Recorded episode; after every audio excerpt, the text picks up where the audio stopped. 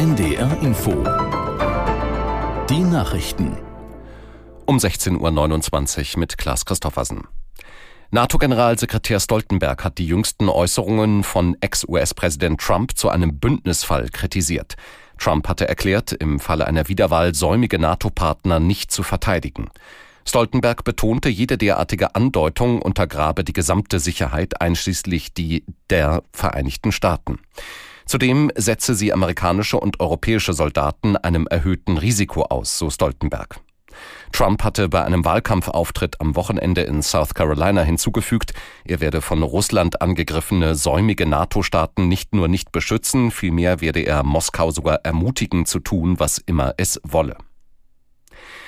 Die Hamas will die Gespräche über ein Geiselabkommen abbrechen, sollte Israel in Rafah militärisch vorgehen.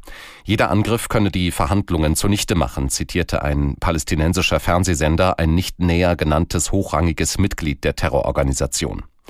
Der israelische Regierungschef Netanyahu hatte am Freitag den Befehl erteilt, auch eine Offensive auf Rafah vorzubereiten. Unter anderem die US-Regierung und Bundesaußenministerin Baerbock hatten sich zuletzt deutlich gegen ein militärisches Vorgehen in Rafah ausgesprochen. Die USA haben erneut Ziele der vom Iran unterstützten Houthi-Miliz im Jemen angegriffen. Gestern seien zwei unbemannte Wasserfahrzeuge und drei Antischiffsraketen getroffen worden, teilte das zuständige US-Regionalkommando CENTCOM mit. Die Raketen seien im von den Houthi kontrollierten Gebiet im Jemen entdeckt worden und bereit zum Abschuss in Richtung Rotes Meer gewesen, hieß es. Das US-Militär habe dies als direkte Gefahr für US-Marineschiffe und Handelsschiffe in der Region bewertet. Die Teilwiederholung der Bundestagswahl in Berlin ist nach Angaben des Landeswahlleiters ruhig angelaufen. Die Wahlbeteiligung war demnach deutlich niedriger als 2021. Es gab nur einige kleinere Verzögerungen. Aus Berlin Angela Ulrich. In den 455 Wahllokalen, in denen erneut abgestimmt wird, gingen bis mittags etwa 18,3 Prozent der Wahlberechtigten an die Urnen. Bei der regulären Bundestagswahl waren es 26,8 Prozent gewesen, also jetzt deutlich weniger. Fehler gab es bisher auch einige, aber nur kleine, sagt Landeswahlleiter Stefan Bröchler.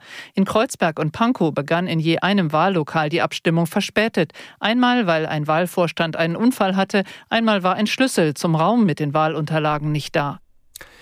Die Bundeswehr stellt an ihren Standorten immer häufiger unerlaubte Drohnenüberflüge fest. Die Bundeswehr reagiert darauf, indem bestimmte Vorhaben in sichtgeschützten Bereichen durchgeführt werden. Aus Berlin Dietrich Karl Meurer.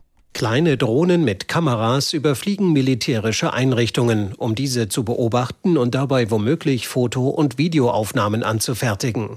Die Anzahl derartiger Vorfälle ist nach Auskunft des territorialen Führungskommandos der Bundeswehr in jüngerer Vergangenheit gestiegen. Das berichtet die Nachrichtenagentur dpa.